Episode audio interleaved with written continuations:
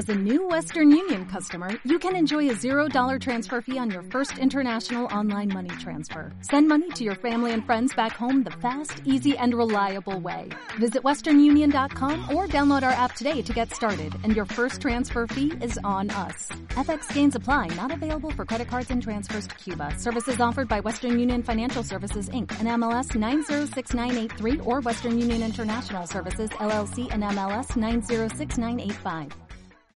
Nos relajamos de los afanes que hemos vivido a lo largo de todo el año y esta época muchas personas buscan ese ratito para uno mismo, para desconectar, para desconectar la mente y sumergirse en otras historias, ¿no? Muchas veces buscamos ese libro del verano que nos acompañe en nuestros momentos de relax y hoy les vamos a proponer un libro que está escrito por una persona muy cercana, una persona de la provincia. Hablamos de Iván Martínez de Miguel y nuestra propuesta es Los misterios de Río Dulce. Él, Iván, es licenciado en periodismo por la Universidad Complutense de Madrid. Antes de acabar la carrera, ya empezó a ligar su actividad profesional al mundo digital, colaborando en diferentes webs con críticas de restaurantes, reportajes de cualquier tipo, noticias sobre el mundo. Poco a poco se ha abierto camino en el área de la comunicación y la televisión, y ahora es crítico en un espacio digital de la vanguardia donde realiza críticas de cine y de series de televisión. Yo no sé si esto le habrá podido inspirar para ponerse a desgranar esa historia de los misterios de Río Dulce. Lo mejor es que lo hablemos con él. Iván, buenos días. Buenos días. Bueno, tercera edición de Los Misterios de Río Dulce. Antes de sumergirnos en esa historia, eh, cuéntanos, tenías ahí escondida esa vocación narrativa. Eh, la verdad es que había escrito durante mucho tiempo. En el instituto ya gané un, un concursillo en la revista y siempre me ha gustado. Lo que pasa es que nunca he llegado a plasmarlo ni a publicarlo. Nunca has llegado a plasmarlo, pero ahora sí has dado el paso, has sido atrevido y has dado un pasito adelante sacando del cajón o desempolvando o dando vida a esta historia o a estas historias que se movían por tu cabeza. ¿Qué nos cuenta Los Misterios de Río Dulce? Eh, pues los, los, Misterios de Río Dulce es, es, una novela de misterio, como su propio nombre indica, donde un periodista acude a una localidad castellana que se llama Río Dulce y intenta descubrir eh, unas cosas extrañas que empiezan a pasar allí. Y poco a poco se da cuenta de que todo lo que estaba eh, en el presente se relaciona con cosas del pasado y ya no os cuento nada más, porque tenéis que leerla. Tenemos que leerla. Desde luego, las críticas que hemos escuchado siempre son positivas, ¿no? Alguna dice, es un sensacional libro de intriga en el que vives toda la emoción y misterios que relata, buena definición de personajes, creíbles y cercanos, y los misterios que van sucediendo y todo confluye con un cierre perfecto. Tú, ante estos piropos, ¿cómo te pones? Pues imagínate, la verdad es que súper emocionado que la gente haya aceptado la novela de esta manera, no me lo esperaba para nada eh, haber cosechado este éxito en la primera, primera novela y, empezando, pero la verdad es que estoy muy agradecido. Bueno, nos dices que Río Dulce es una localidad imaginaria y claro, muchas personas andarán confundidas. Yo pensaba que estaba ambientada aquí, en el Río Dulce, cerquita de Sigüenza, pero no tiene nada que ver.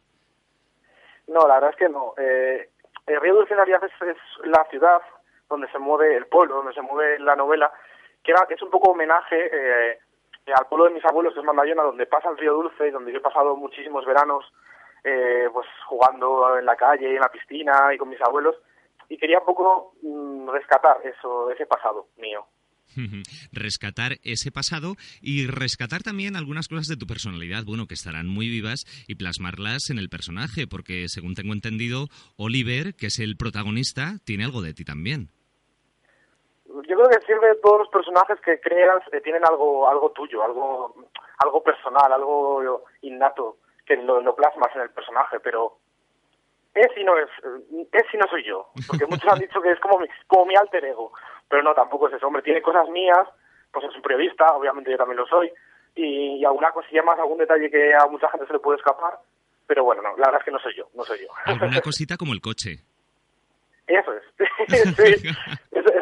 Curioso, la verdad. Eh, quise poner que exactamente el coche, porque fue el coche que me regaló mi tío cuando se compró uno nuevo, y es el coche que todavía tengo, que tiene muchísimos años, y quería pues que quedara ahí constancia de ello.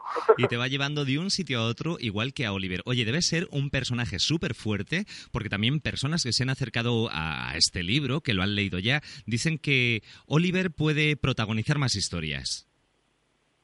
La verdad es que me ha sorprendido porque no sería ni la primera ni la segunda, porque bastantes personas me lo han dicho, que querrían una continuación de, del personaje, de que Oliver protagoniza la novela.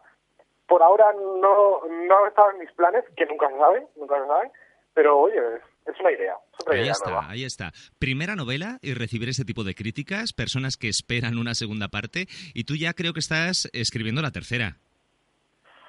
En realidad tengo un libro, un segundo libro escrito y tengo un tercero empezado, pero con historias totalmente diferentes. O sea, eh, una es, es muy relacionada con esta porque es de misterio, aunque no tiene nada que ver, y la otra es ya un trono que me gusta a mí mucho, que es la fantasía, lo fantástico. Bueno, tú estás acostumbrado a las críticas, eh, porque las realizas también en los medios en los cuales te mueves. Eh, ¿Las que te han llegado han sido todas positivas o alguna también constructiva? No vamos a decir negativas, constructivas. Pues si te digo la verdad, casi no me han llegado críticas negativas o constructivas. Algunas sí me han llegado, pero cuando son constructivas son buenas, porque te hacen mejorar y te hacen darte cuenta que a lo mejor esos pequeños errores que has tenido, pues a la siguiente vez no los vuelves a cometer. O sea, que mientras sean constructivas y buenas, yo las valoro igual que una, que una positiva. Bueno, desde luego la mejor crítica es que el libro se está vendiendo y que no sabíais muy bien cómo iba a funcionar y vamos por la tercera edición. Tercera edición que también eh, nos puedes decir eh, en qué editorial está. Eh, está en AH. Es una editorial de aquí de Guadalajara muy conocida eh, yo he empezado con ellos porque tengo, tenía una amiga allí y me animó a hacerlo con ellos y, y bueno, una tercera edición, la verdad es que nadie se piensa que con una primera novela va a alcanzar una tercera edición. El primer, la primera edición se vendió súper rápido y, y, bueno, pues por ahora me quedan pocos ya, también te lo digo. Además, esa, esa editorial está, bueno, es la de Antonio Herrera Casado, que todos lo conocemos como cronista de Guadalajara, con lo cual es un respaldo fundamental, ¿no? Sí, sí, sí. De hecho, la primera presentación que yo tuve, eh, él vino conmigo y me presentó él en Sociedad. O sea que fue todo un orgullo que Antonio Herrera protagonizara ese momento conmigo. Bueno, nos queda decir, porque ya que lo hemos anunciado y lo hemos propuesto a nuestros oyentes como lectura para este tiempecito que queda de verano, ¿dónde podemos encontrarlo? Pues en Sigüenza, por ejemplo, podéis encontrarlo en Carmen Checa, en Librería Rayuela, en Mardo y creo que ningún sitio más. Y luego por aquí por Guadalajara también hay un montón de sitios como Lua, en la propia librería de AH, en Cobos y luego en Madrid está en la Casa del Libro también. Sí, o sea que estando en la Casa del Libro tenemos acceso a través de Internet, mm, todas las personas que nos estén escuchando, si les gusta comprar por Internet, también a través de la Casa del Libro lo podemos hacer. Iván, eh, ¿cómo motivarías tú a nuestros oyentes para que compraran esta novela? O por lo menos para que la leyeran. Mejor que la compren, pero si la prestan, pues también que se sumerjan en ella, ¿no? Sí, no pasa nada. El caso es que si lo quieren leer, pues que, lo hagan de cualquier manera. Pues yo les diría que creo que es una novela que les va a enganchar, que se van a divertir, por lo menos van a pasar un rato entretenido, se van a evadir un poco de la rutina diaria y que si les gusta seguro que se meten de lleno en la historia y continúan con ella. O sea, el plan perfecto para desconectar en este verano. El plan perfecto, Iván Martínez de Miguel, muchísimas gracias por hacernos un hueco en esta mañana. Y oye, ¿te queda alguna presentación más por la provincia? Porque llevas unas cuantas. Eh, pues sí, bueno, te puedo anunciar que seguramente en las fiestas de Mandayona eh, hago una presentación también. Bueno, ya que has hecho el guiño a tus abuelos de Mandayona, pues qué menos. claro, es como que casi está obligado a hacer uno allí. sí, sí, sí, sí, un orgullo para ellos y bueno, una satisfacción para ti también. Muchísimas gracias, Iván, por hacernos un hueco en esta mañana y eso, a seguir con esa creatividad y a darle rienda suelta que los demás lo disfrutamos. Así que muchísimas gracias.